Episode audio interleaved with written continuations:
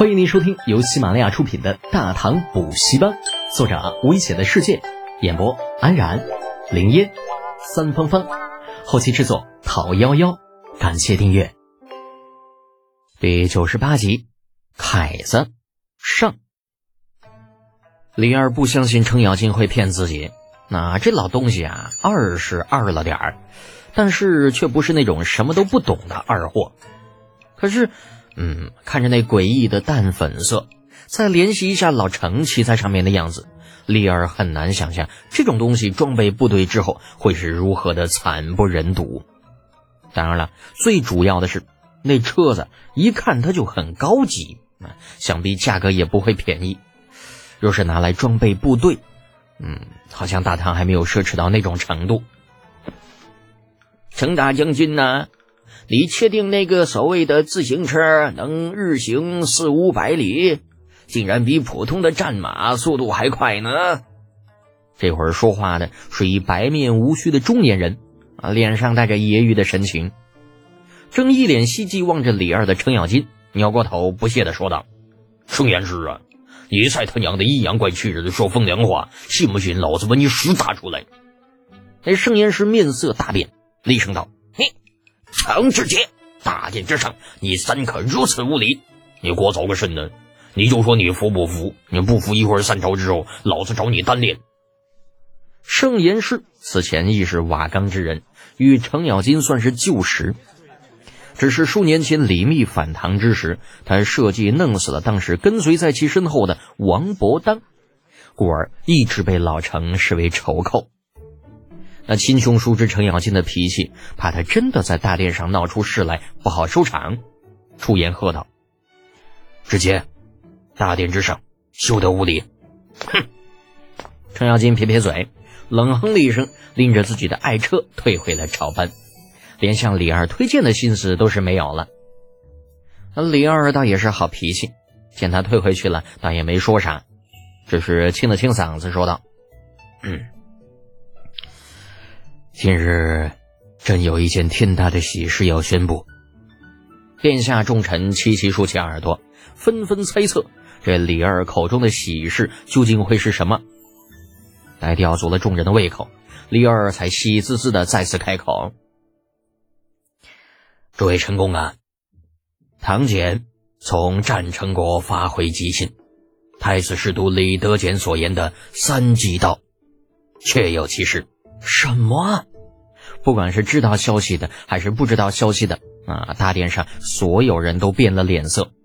有反应快的，立刻就站出来给李儿歌功颂德。陛下广纳贤才，周听不闭，得此三季道种，功比三皇五帝，是为大唐之福，万民之福。哈哈哈哈哈！这三季道的事情让李儿高兴坏了，闻言竟是哈哈大笑。难得的没有训斥手下溜须拍马，而作为事件当事人李德简的爹，嗯，李靖只觉得脑袋瓜子嗡嗡的。妈呀，竟然真的有三季道的存在，而且还是唐简亲眼所见。那么，只要把这道种带回长安，过上几年，岂不是可以从根本上解决大唐缺粮的问题了？而作为第一个发现三季道的儿子。啊，大爷的，这功劳好大呀，真的好大呀！正想着呢，却听李二温言说道：“要是啊，你生了个好儿子，若好好培养，可比古之萧何。”李靖连忙躬身，惶恐道：“陛下过誉了，德简生性顽劣，当不得，呃，当不得。把李德简比作萧何，那开什么玩笑啊！”那可是汉初三杰之首，汉高祖刘邦手下的头号亲信，那地位丝毫不下于眼前的长孙无忌呀。如果是儿子在成年之后有了与之相匹配的地位，啊，李二再说这样的话也还好。可是现如今这样说，那岂不是等于把那臭小子架在火上烤啊？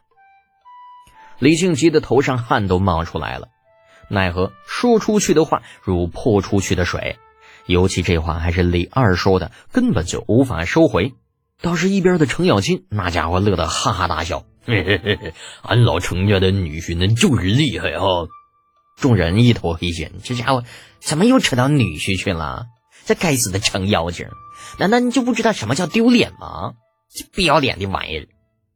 说到这儿啊，说个小趣事儿，就李浩啊，原来就是个二逼啊，也没有读过什么书，一直以为这个所谓的三季稻啊是这个气候的问题，直到后来啊，这个读了一些书啊，学了一些文化，这才知道。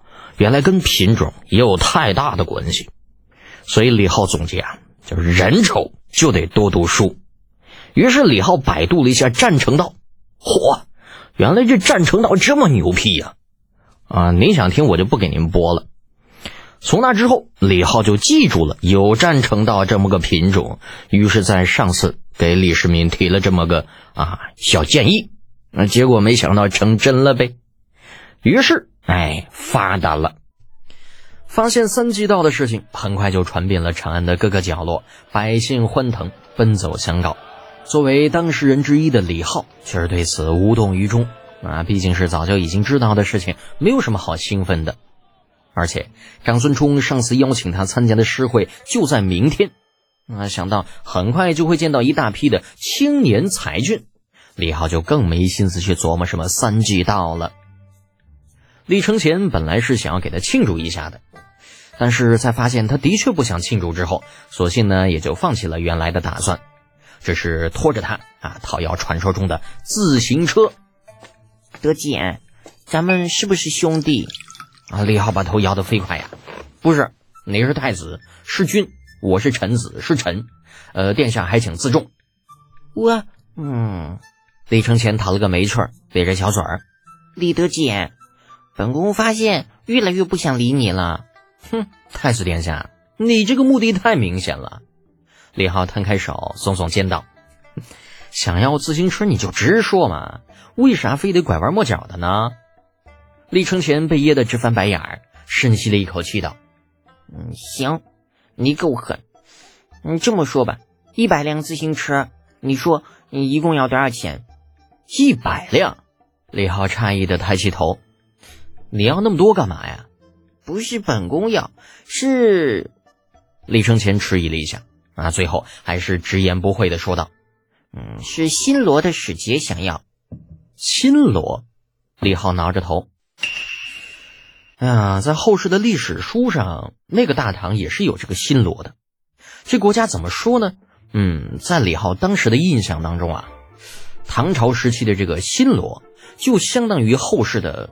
凯子属于那种典型的人傻钱多，在新罗贵族阶层处处模仿中原，啊，学得一身浮夸、喜好奢华的本事，拿着从百姓手里搜刮来的钱财大肆招摇。别的不说啊，单就一新罗宰相，这里那奴仆就不下三千人，他那皇室更是大肆修建宫殿、园林等等景观，供以玩乐。这样的一个国家，没有人拒绝与他们做生意的。李浩当然更不会拒绝，当即拍板儿：“没问题，咱卖了，一千贯一辆车，要多少有多少。”啊，一一千贯一辆啊！李承前艰难的咽了一口唾沫：“嗯，这也太黑了吧！我以为五贯就够了。”李浩无语的看着李承前：“呀，不行啊，这你堂堂太子殿下，眼镜怎么就那么低呢？”